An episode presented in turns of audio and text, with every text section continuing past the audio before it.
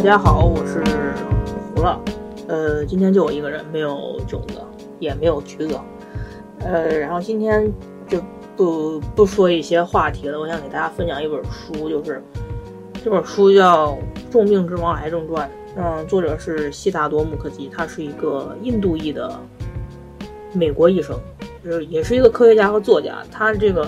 在当时在牛津大学获得了致癌病毒研究的博士学位，然后在读书期间呢，还荣获了这个罗氏奖学金。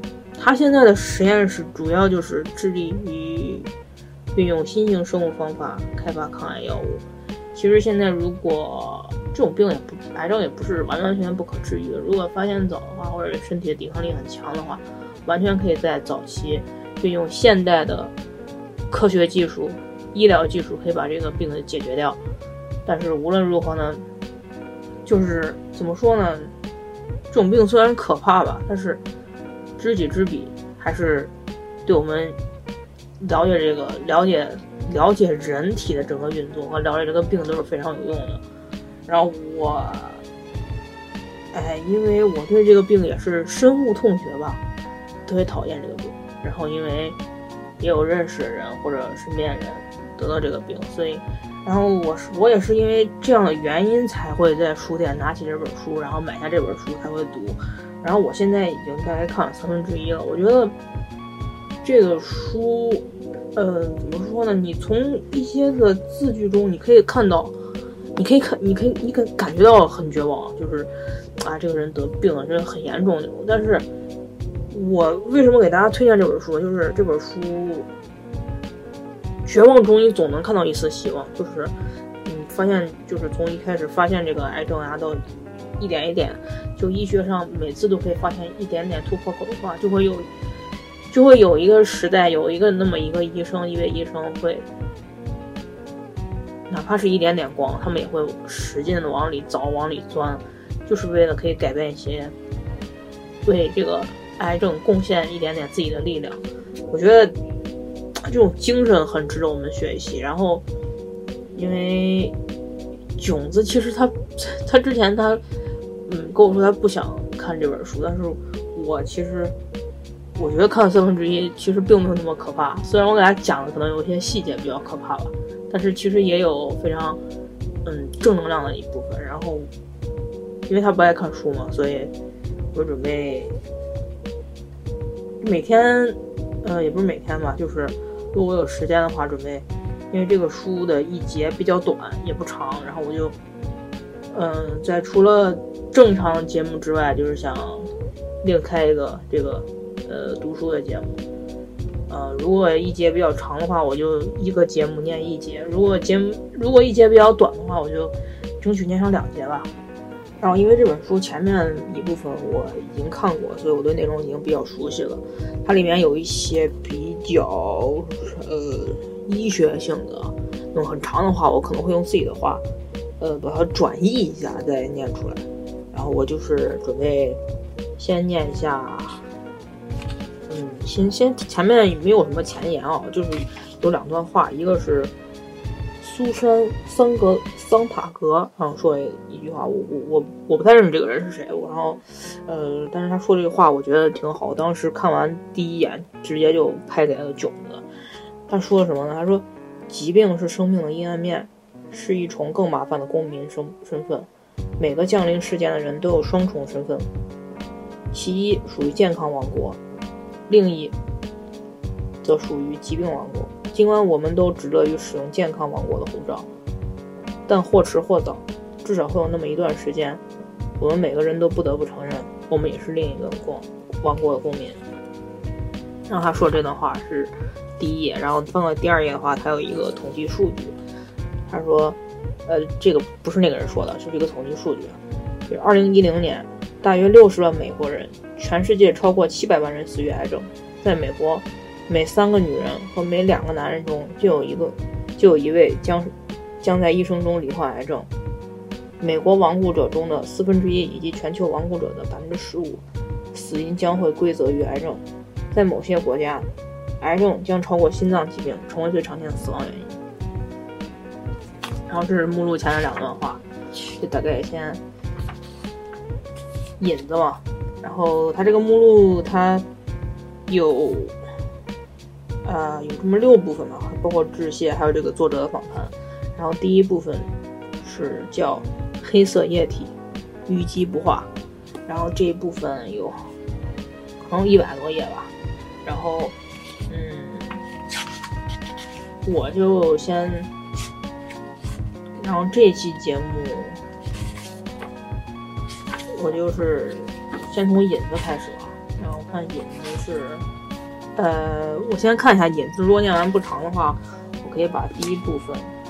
的第一节也给大家念了，然后引子，呃，引子它有还有引子前还有两句话，分别是威廉莎士比亚的《哈姆雷特》中的一段，他说：“极端的手段或可使致命的疾病痊愈，或许根本无效。”就非常贴切于癌症。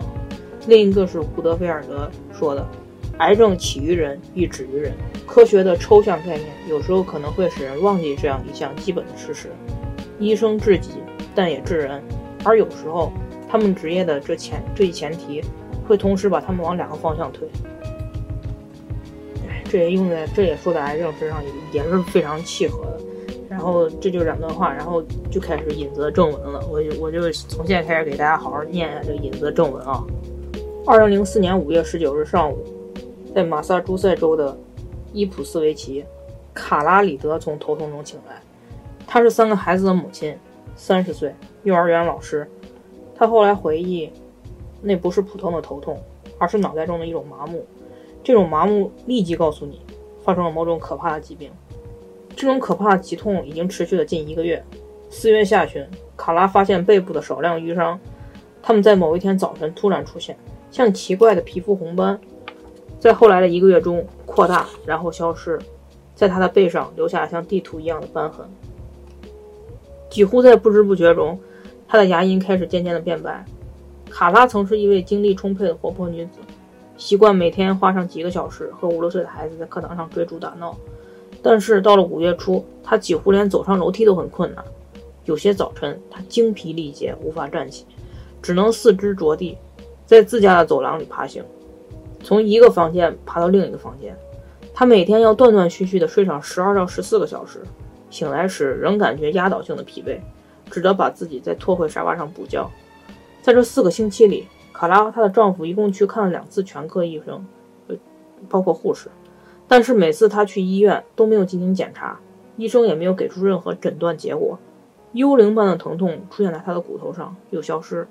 医生笨拙地摸索了一些解释，也许是偏头疼。并要求卡拉试一试阿司匹林，但是阿司匹林反而加重了卡拉的白牙龈出血。卡拉性格开朗、合群、热情洋溢，对于自己的疾病的起伏，他感到更多的是困惑，而不是担心。他从小到大未患过重病，医生对他来说是一个抽象的名词。他从来没有看过或咨询过专科医生，更不用说咨询一位肿瘤化肿瘤学家了。他想象和编造了各种理由来解释自己的症状：过度疲劳、抑郁、消化不良、神经衰弱、失眠。但是最终，一种本能的意识，一种第七感告诉卡拉，一场急性的灾难正在他的体内酝酿。五月十九日下午，卡拉把他的三个孩子托给邻居，然后自己开车再次来到诊所，要求进行验血。医生开单进行常规检查，要求他的要查他的血球计数。化验师从他的静脉抽出一管血，仔细地看了血的颜色，显然很关注。从卡拉的静脉中抽出的血液泛着水色，苍白，如同稀释过了一样，已经不像血了。这一天余下的时间就是等待，但没有任何消息。第二天早上，卡拉在于市接到了电话，诊所的护士在电话中说：“我们需要再抽一些血。”那我什么时候去呢？卡拉一边问，一边盘算着忙碌的一天。他记得自己曾注意过墙上的时钟，一块半磅的鲑鱼鱼排正在他的篮中融化。如果他离开太久，恐怕就会变质了。最后一些习以为常的细节弥补了卡拉对疾病的回忆：时钟、安排拼车、孩子们、装满装满苍白血液的试管、没有来得及洗澡、阳光下的鲑鱼、手机里急促的声调。护士说了些什么？卡拉已经大部分记不得了，似乎只是一般记忆症。一一般意义上的催促，他回忆护士说：“现在就来。”五月二十一日上午七时，我听说了卡拉的情况。当时我正在波士顿，坐在从肯德尔广场到查尔斯街之间飞驰的列车上。我的寻呼机上信息闪烁，间隔的文字冷漠地告诉我有急诊，卡拉里德，白血病新患者，十四层楼，到后请速来。列车冲出悠长隧道，马萨诸塞州总医院的玻璃塔楼突然跳进视野，我看到十四楼的房间窗户。我猜卡拉正独自坐在其中一个房间，体验着惊恐与孤独。房间外传来疯狂忙乱的嘈杂声，装有血液的试管在病房和二楼实验室之间穿梭。护士带着化验标本奔走，实习医生为早先报告收集数据。蜂鸣器不断的闪烁，报告表单被送出来。在医院深处的某个地方，一架显微镜在上下调节，镜头聚焦于卡拉的血液中的细胞。我能相当肯定地感觉到这一切，这是因为急性白血病患者的到来会为医院的会为医院的脊柱注入一阵战力。从楼上的癌症病房到深埋地下室的临床实验室，无不随之颤抖。白血病的白细胞发生，白血病是白细胞发生的癌症，癌症中最具爆发力、暴力性的化身之一。病房护士往往会提醒他的患者，得了这种病，即使被纸划伤也很危险。对于在培训期间的肿瘤学家来说，白血病也是一种特殊的癌症化身。它的恶化程度、严重性和无法阻挡的癌细胞扩散程度，往往逼人做出快速、极端的决断。罹患这种疾病非常可怕。治呃观察与治疗这种疾病也同样令人毛骨悚然。一旦白血病入侵，身体就会被推到脆弱的生理极限，体内每一个系统——心脏、肺、血液的运行，都游走在刀锋边缘。护士把卡拉病例中不清楚的部分向我做了补充。医生进行血液检查显示，他的红细胞指标严重不足，不到正常的三分之一。他的血液中充斥着数以百万计的恶性白细胞，而不是正常的白细胞。用癌症的术语来说，叫母细胞。卡拉的医生终于跌跌撞撞地做出了正确的判断，把他送到了马萨诸塞总州总医院。卡拉房间外的走廊漫长而空旷，泛着杀菌剂光芒的大厅地板刚刚被稀释的漂白剂拖了一遍。我在大厅里快速地浏览他需要做的各项血液检查，同时我的头脑中排练着即将和他进行的对话。我悲哀地意识到，积怨自己的同情中掺杂着矫情与城市化的成分。这是我做肿瘤学研习员的第十个月。这是一个为期两年的沉浸式医学项目，用来培训癌症专家。我感到自己仿佛已被重力压到了最低点。在这十个月中，有说不出的心酸和困难。数十名在我照顾之下的病人已经死亡。我感到自己对于死亡和悲凉正在慢慢变得麻木。对于持续不断的情感冲击，我已经变得免疫了。在这家医院，像我这样的癌症研习员一共有七名。从纸面上看，我们似乎是一支强大的力量。我们是五所医学院和四家教学院的毕业生，受到医学训练和科学教育加起来总共有六十六年。我们一共拥有十二个研究生以上的学位，但这些苦读的年头和显赫的学位，并没有让我们为这个培训项目做好准备。医学院实习和住院医生的生活，对人的身体和精神是一种一直的折磨。但做研习员的头几个月，顿时令那些曾经的生活相形见绌，如同儿戏。以前的生活简直是在上医学幼儿园。在生活中，癌症能够消耗、吞噬我们的一切，它闯进我们的脑海，占据我们的记忆，渗透我们的每一次谈话、每一个想法。作为医生，如果我们发现自己沉浸于癌症之中，那么我们的病人就会感到这种疾病几乎会吞噬掉他们的生活。在亚历山大·索尔仁尼琴的小说《癌症楼》中，年轻的俄罗斯人帕维尔·尼古拉耶维奇·卢萨诺夫在45岁时发现脖子里长着一颗肿瘤。便立即被发配到地处寒冷北方的一所无名医院的癌症病房中，给卢萨诺夫下的癌症诊断其实仅仅是存在癌症迹象，就为卢萨诺夫判了死刑。疾病剥夺了他的身份，人们给他穿上病号服，这种残酷的服装是一出悲喜剧的道具，就像囚犯连身囚服一样颓丧。对他的行动采取绝对控制。卢萨诺夫发现。被诊断出患有癌症，就等同于进入了一座无边无界的医疗改医疗劳改营，甚至比他所抛下的社会具有更多的侵入和致瘫效应。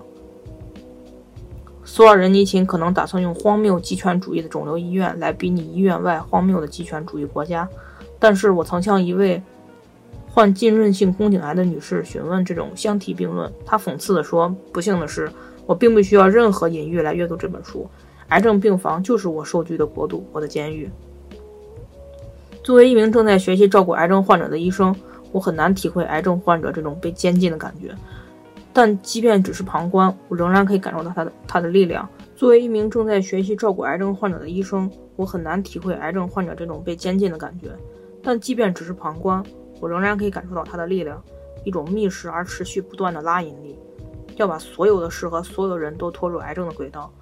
在我进入该项目的第一个星期，一位刚刚从浸润项目结业的同事把我拉到一边，劝说：“这就是所谓的浸润式培训项目。”他压低了嗓子，但浸润式的真正意义就是淹死，不要让它影响到你所有的一切。你需要有医院以外的生活，你需要这个，否则你就会被吞噬。可是真正要做到生活工作分开实属不易。在医院的停车场，高亮的奶光灯打在冰冷的混凝土地面上，我每天的巡视工作结束后，就在这里度过晚上的最后时光。白天的工作让人头昏脑胀、魂不守舍，身后的汽车收音机里。茫然地传来噼啪的声音。患者的病情让我忧心忡忡，我不由自主地试图在头脑中重新梳理这一天发生的事情，审视自己的判断和抉择是否正确。对六十六岁的患肺癌患，对六十六岁患肺癌药剂师的用药都已经失败了，值得为他再做一轮化疗吗？对一位二十六岁患霍奇金淋巴瘤的女人，是采取一种已经实验过的强大药物组合治疗好呢？还是选择可能保留生育能力的更具实验性的药物组合治疗好呢？前者要冒着失去生育能力的风险，而后者可以保全生育能力。那个患了结肠癌讲西班牙语的三个孩子的母亲，几乎难以读懂同意书上那些方程城市化谜一般的文字，是否应该让他参加一个新的临床试验呢？在对癌症日常治疗的工作中，我只能透过检测仪器那些色彩饱和度变化的细节。才能判断他们的生命与命运。他们竭力上演，而我就像在观看对比度调到最高的电视一样，我不能从屏幕上移开。尽管我本能的知道这些经历是战胜癌症的更大战斗的一部分，但它的轮廓就远远超出我力所能及的范围。作为一名新手，我渴望了解历史，但同样作为一名新手，我无力想象这种历史。但是随着我走出这两年年期工作带来的莫名苦痛。我更急迫想了解关于癌症更宏大的故事。癌有多大年纪？我们对癌斗争的根源是什么？或者，如同病人经常问我的，我们在对癌的战争中处于何处？我们是如何到达这里的？是否这里就是终点？甚至这场战役是否能打赢？正是在试图回答这些问题的时候，产生了创作此书的动机。在钻研癌症这种形态多变的疾病的时候，我是在面对历史，用过去解释现在。两千五百年前，三十六岁的阿托莎身患三期乳腺癌，她的绝望与悲愤久久在我回荡在耳边。这位波斯王后用布裹着自己癌变的乳房，藏匿起患病的躯体，然后以一种毅然决然与先见之明的态度，极其愤怒地要求手下的奴隶用刀把他乳房割下来。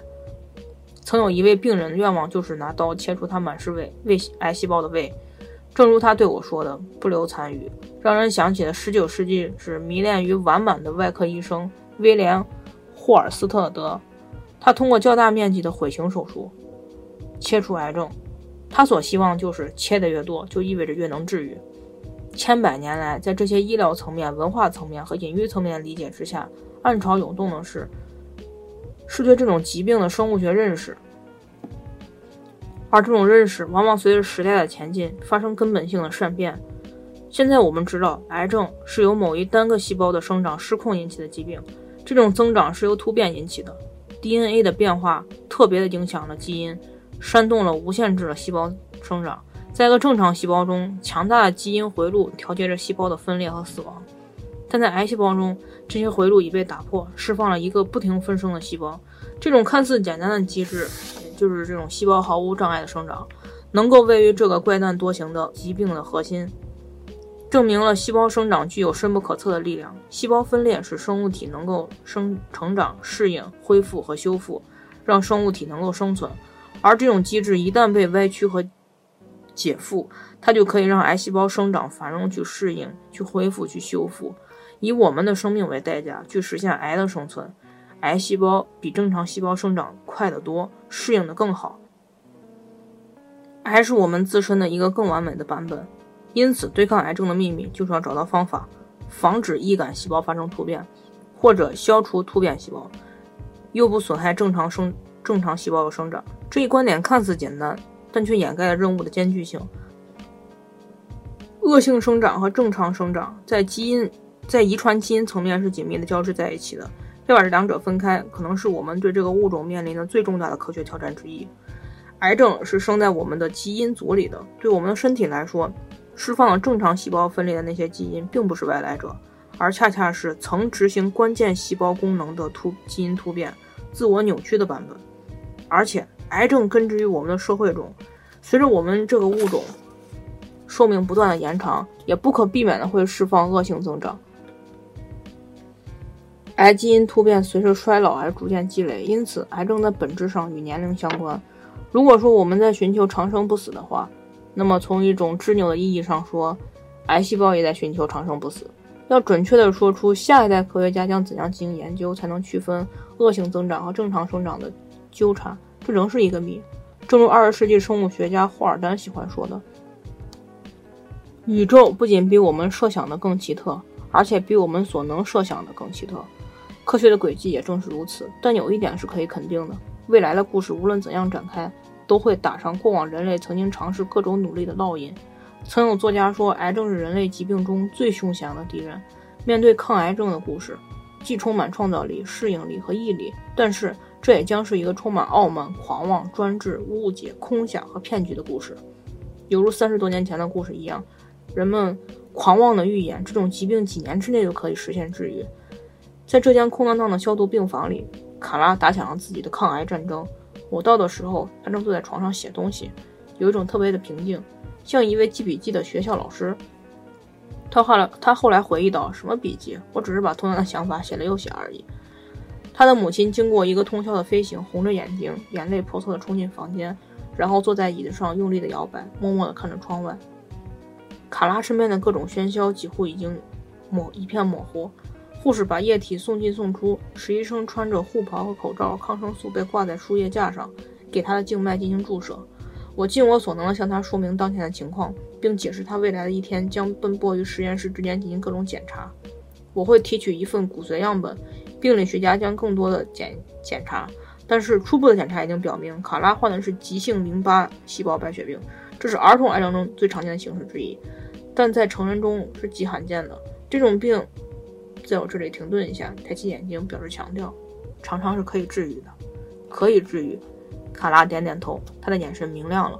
不可避免的问题悬在房间的空气中：可治愈的概率有多大？生存率是多少？他生存下来的机会是多少？治疗需要多长时间？我摆出我的计算：一旦确诊，化疗将立即开始，持续时间超过一年。他被治愈的机会是百分之三十左右，每三个人中有略少于一人可以被治愈。我们持续谈了一个小时，也许更长。上午九点半，我们脚下的城市已被搅弄搅弄得完全清醒了。我起身走出病房，外面冷空气迎面扑来，门在身后撞上，将卡拉封在屋子里。啊，这是引子，这是应该是作者写的他的一些经历。嗯，我觉得现在时间应看看看看这个有多长，我下一个。呃，下来还可以，我再给大家把第一部分的第一节再念一下。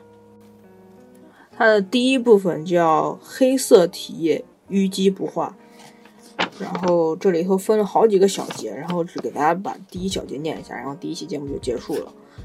然后它第一部分底下也有一段话是福尔摩斯说的：“要解决这类问题。”最重要的事情就是能够从后面向前回溯推理，这是一种很有用的本领，而且也很容易做到，但人们就是不常做。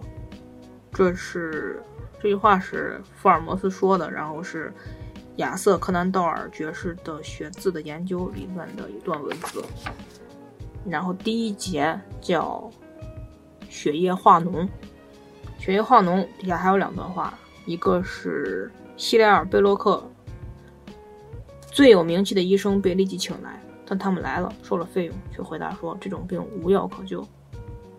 第二段是来自威廉·卡斯特，他是在1950年对白血病的描述，他是这么说的：缓解症状是一项日常任务，治愈它是人们殷切的希望。然后接下来就是血液化脓这一节的正文。一九四七年十二月的一个早晨，在波士顿的一间实验室里，一个叫西德尼·法伯的人正焦急地等待着一个从纽约寄来的包裹。这间号称实验室的斗室反着潮气，只有大约六米多长、四米多宽的房间，比药剂室的配药室大不了多少。几乎被塞在儿童医院大楼后巷的一间半地下室里，通风很差。距离这里几百米远的内科病房，各项工作正缓缓地开始。穿着白色病号服的病童们躺在铁质的病床上，不安地动来动去。医生和护士在病房之间来来往往，忙着查房、查询病历、下医嘱和配药。但是法国的实验室里却是一片空荡冷清，各种化学制剂挤在一起，玻璃罐堆在冰冷的走廊里。一直延伸到医院主楼，空气中散发着防腐剂、甲醛的恶臭。这里没有病人，有的只是尸体和各种病理组织。他们通过，他们是通过地下通道送来的，将被用于解剖和各种检验。法博是一位病理学家，他负责制作标本、解剖尸体、识别细胞和诊断疾病，但从不治病救人。法博的专业是小儿病理学，即研究儿童疾病。他花了近二十年，在地下室里痴迷地盯着显微镜搞研究，取得的学术成就使他升任儿童医院的病理科主任。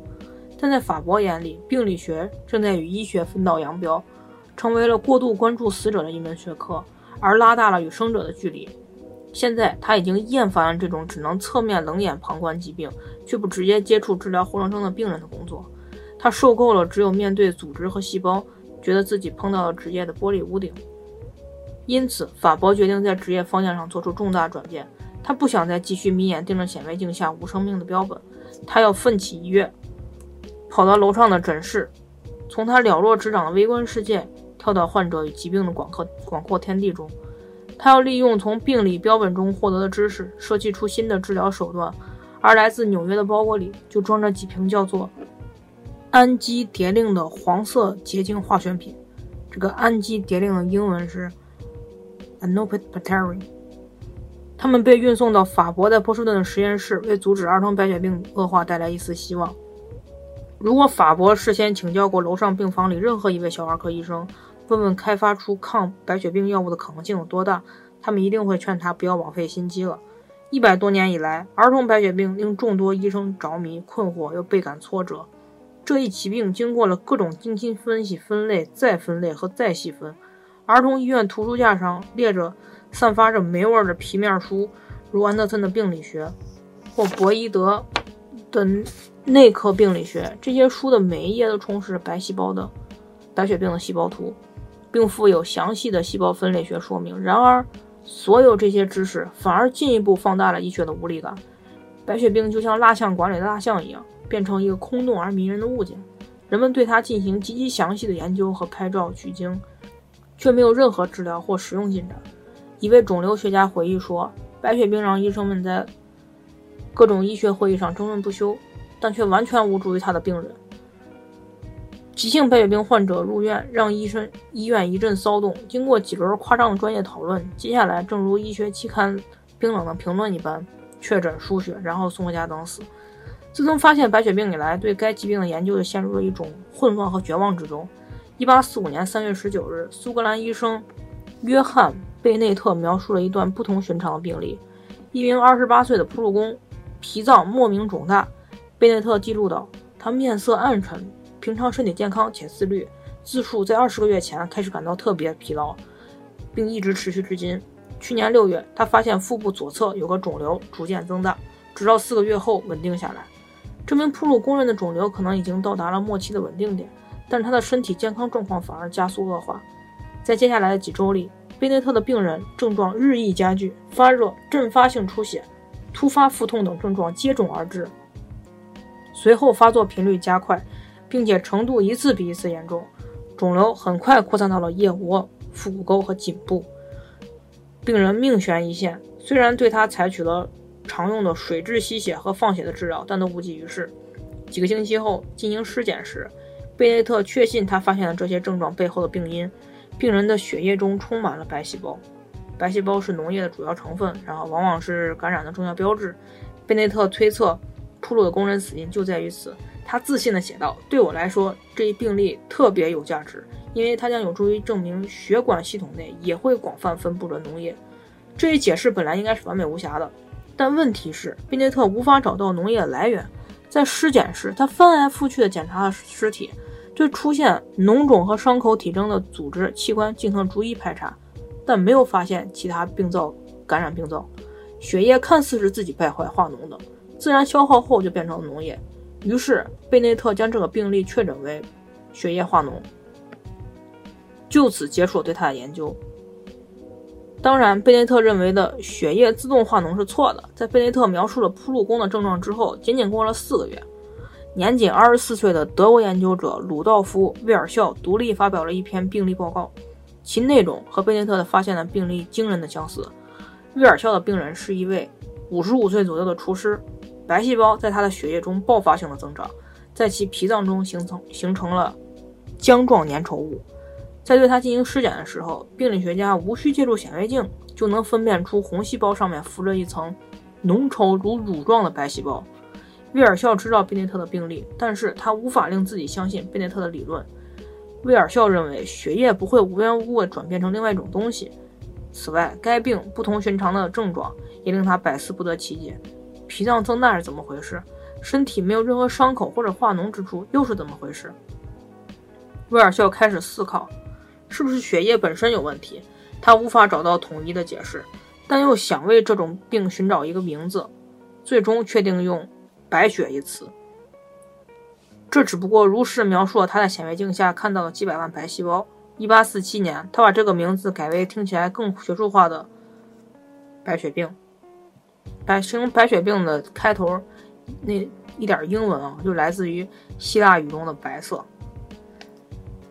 把疾病名称从夸式的血液化脓改为平视白血病，很难说反映了著名者命名者的科学天才，但是这对理解白血病却产生了深刻的影响。一种疾病在刚刚被发现的时候，人们对它的理解只是一个脆弱的想法，一朵温室里的花，深深地受到了其名称和分类的影响。一百多年后的二十世纪八十年代初期，另一种疾病从名称的改变，另一种疾病名称的改变，从同性恋相关免疫疾病变成了获得性免疫缺陷综合症，就是艾滋病，标志着人类对该病的认识发生了巨大改变。威尔肖像贝内特一样不了解白血病，但是他没有像贝内特那样不懂装懂，他的见解完全出自于负面效应的视角。他抹掉黑板上所有的先入之见，清理出一片可供思考的天地。这个谦逊的名称，其内呃及其内涵的对病因的谦虚理解，集中反映了威尔肖的医学方法。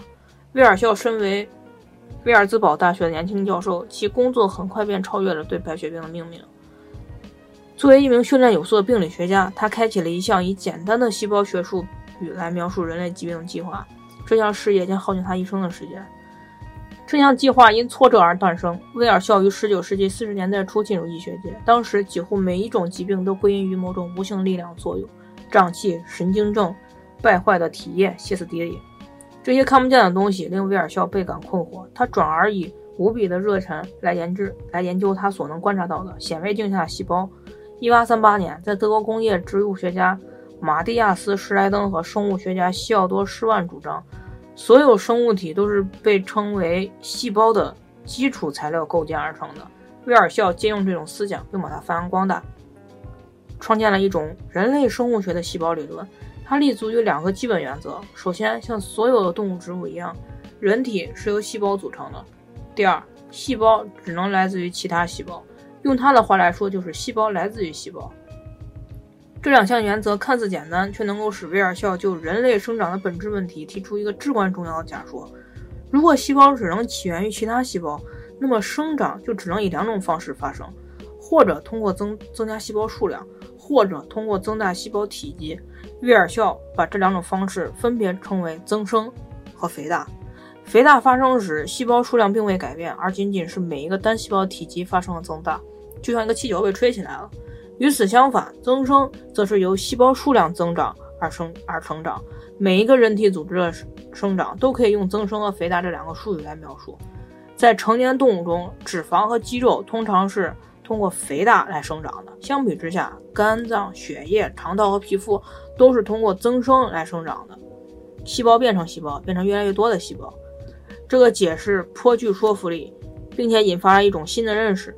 不仅仅是对细胞正常生长的新认识，也是对病理性生长的新认识。病理性生长也像正常生长一样，可以通过肥大和增生而实现。当心肌受迫推动一个堵塞大动脉出口时，它常常让每一个肌肉细胞都变得更大，以制造更大的力量，最终导致心脏生长的过大，以至于可能无法发挥正常功能。这就是病理性肥大。相反。并且对本书的故事更重要的是，威尔肖很快碰巧发现典型的病理性增长癌症。通过显微镜观察肿瘤的生长，他发现了细胞的不受控制的生长，极端形式的增增生。然后威尔肖检查癌变结构的时候，发现这种生长往往似乎自己有了生命，细胞就好像被一种神秘的新力量驱使着生长。这不仅是通常意义的生长，而是另一种重新定义的新形式的生长。虽然威尔肖并不理解这种生长所依赖的机制，但是他颇有先见之明的把其称为“流形成”，一种新的、难以解释的、扭曲的增长，一个回响在整个癌症历史中的词汇。威尔肖于1902年去世时，新的癌症病理、新的癌症理论已经慢慢的从所有这些观察中整合提炼出来。癌症是一种病理性增生导致的疾病，癌变的细胞获得了自由分生的意志。这种异常的细胞分裂失控，造成组织块就是肿瘤入侵人体器官，破坏正常的组织。这些肿瘤也会从一个部位散布到另一个部位，如在骨骼、脑、肺等距离该病灶相对较远的位置出现的病症。这种现象被称之为转移。癌症有多种不同的形式：乳腺癌、胃癌、皮肤癌、宫颈癌、白血病和淋巴瘤等。但就细胞层面而言，所有这些疾病都与之息息相关。在每一种病症下，细胞都有相同的特征：失控的病理性细胞分裂。有了这样的认识，19世纪80年代后期，研究白血病的病理学家重新回到了威尔肖的工作轨迹。白血病不再是化血液化脓，而是血液中的流形成。贝尔纳的早期幻想引发科学家们创造出一个幻想的领域，他们去白血病的细胞中寻找各种看不见的寄生物和细菌。并且还尽善尽职地找到了，但是，一旦病理学家停止寻找传染病的病因，重新调整显微镜聚焦于这这种疾病，就发现白血病细胞的形成，白血病细胞和其他形成的癌细胞之间具有明显的类同性。白血病是一种血液中白细胞恶性增殖的疾病，它是溶溶的液态形式的癌症。有了这种开创性的观察，白血病的研究突然变得清晰起来，并且突飞猛进。二十世纪初，医学界已经清楚白血病有几种形式了。它可能是慢性平缓发展的，缓慢的腐蚀骨髓和脾脏，如威尔肖遇到原始病例，然后后来就是也是后来被称为这个慢性白血病，或者可能是急性剧烈的，仿佛在人格上是截然不同的疾病，突然的发热、阵发性出血，以及令人唐木的细胞快速增生。这是贝纳特的，这是贝内特的患者情况，就是急性白血病。第二种形式就被称为急性白血病。根据所涉及的癌细胞类型，又进一步分为两个亚型。正常血液中的白细胞可大致分为两种类型的细胞：髓样细胞与淋巴细胞。急性髓细胞性白血病是髓样细胞的癌症，急性淋巴细胞白血病是不成熟的淋巴细胞的癌症。较为成熟的淋巴细胞癌症可以被称为淋巴瘤。儿童中最常见的白血病是急性淋巴细胞白血病，它几乎总是迅速而致命。1860年，威尔校的学生迈克尔·安东·比尔默描述了已知的第一例这种形式白儿童白血病。五岁的玛利亚·斯派尔精力充沛、活泼俏皮，是威尔兹堡一位木匠的女儿。因为在学校里昏睡，并且皮肤上出现了出血的淤伤，她被带到了诊所就诊。第二天早上，她的颈部僵硬，开始发烧，于是家人促请比尔默来家中访诊。那天晚上，比尔莫抽取了玛利亚的静脉血液，借着烛光在显微镜下观察血液图片，发现其中有数以百万计的白血病细胞。玛利亚断断续续地睡到深夜。第二天黄昏，当比尔莫兴奋地向同事们展示一个精致的白血病病例标本的时候，玛利亚口吐鲜血，陷入昏迷。待比尔莫当晚再次去他家访诊的时候，孩子已经死亡几个小时了。从首发症状到诊断到最后的死亡，病情的。发展迅猛无情，持续了还不到三天。虽然卡拉的病情发展远不如玛利亚·斯派尔那样来势汹汹，但他本身也是甚为害人。一般而言，成人每毫升血液中有五千个白细胞，但卡拉每毫升血液中有九万个白细胞，几乎是正常人的二十倍。其中百分之九十五是原始造血细胞，以疯狂的速度产生恶性淋巴细胞，但它们却无法成为成熟的淋巴细胞。急性淋巴细胞白血病和其他癌症一样，癌细胞通过过量增生的同时，正常细胞的生长也莫名其妙的终止，于是产生了过多的淋巴样细胞，但因之不能成熟，它们无法履行对其呃无法履行其对抗细菌的正常功能。卡拉虽有过量淋巴细胞，但却免疫力低下。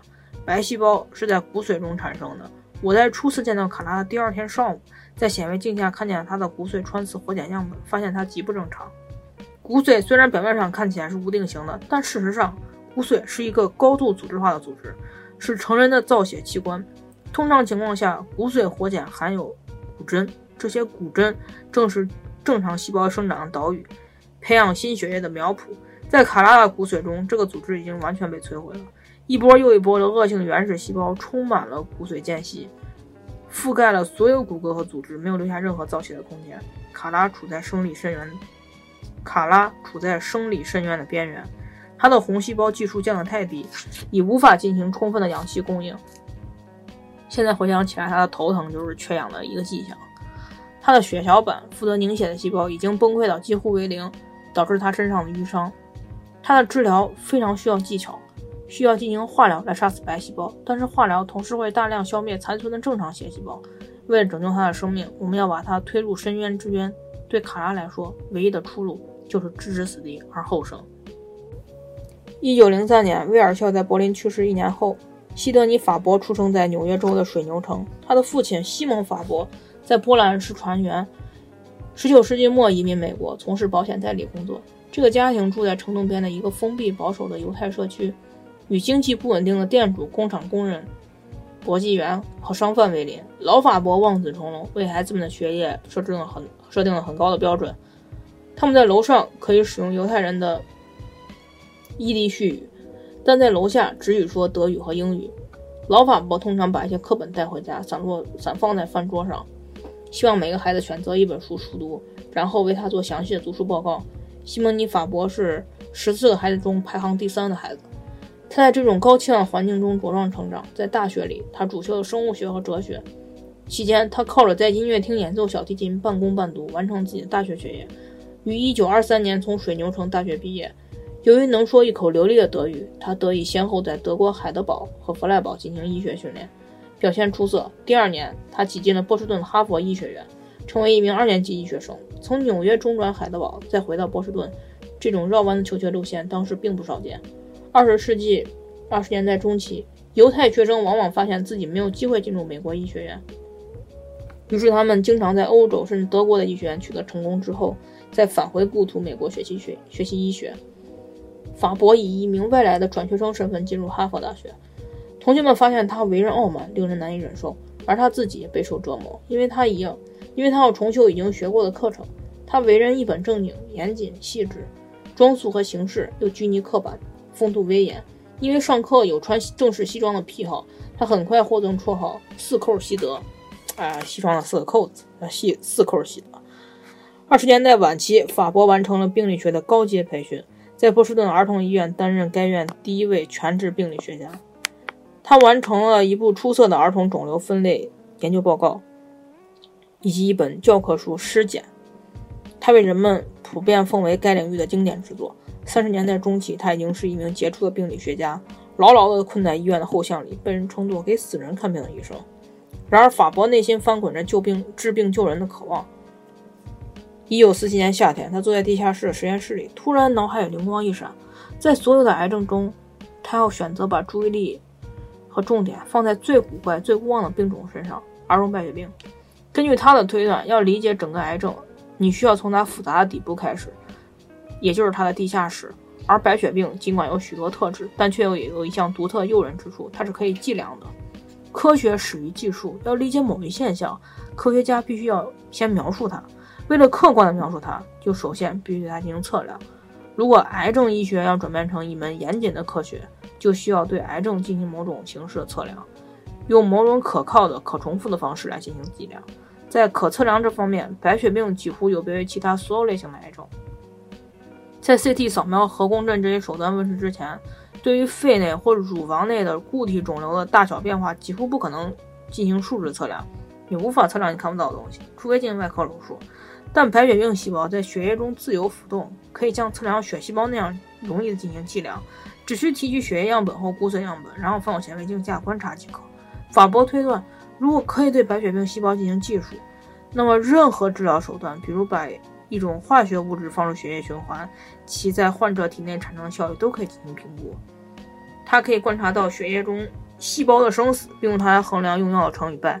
它可以对癌细胞展开一项试验。这一想法在法国脑海中挥之不去。在二十年、二十世纪四十年代和五十年代，年轻的生物学家们深受官微支柱思想的激励，因为从简单入手、自下而上的研究能对复杂性达成最好的理解。如细菌这样单细胞生物将揭示如人类这般大型多细胞生命的运作。一九五四年，法国生物学家雅克·莫若。郑重宣布，大肠杆菌一种微小的细菌所揭示的真相，也必定适用于大象。对于法国来说，白血病就代表了这种生物范本。从这个简单的非典型野兽入手，它能够深入探索其他更为复杂的癌症世界。细菌也可以教他如何来思考大象。法博天生就是一位反应敏捷的直觉型思想家，在这里，他同样凭借着本能快速做出了判断。